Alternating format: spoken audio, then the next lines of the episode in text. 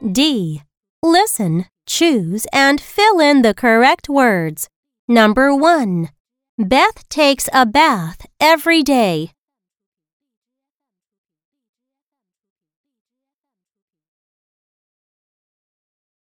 Number 2. I got a sore throat and I am sick.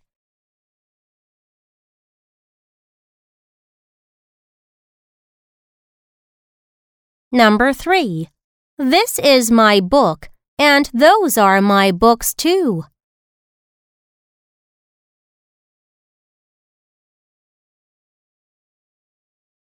Number 4. Look at my teeth. They are clean.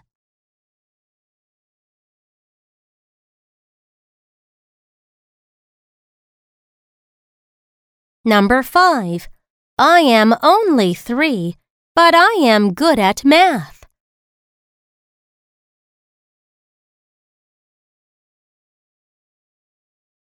Number 6. Thank you for your gifts.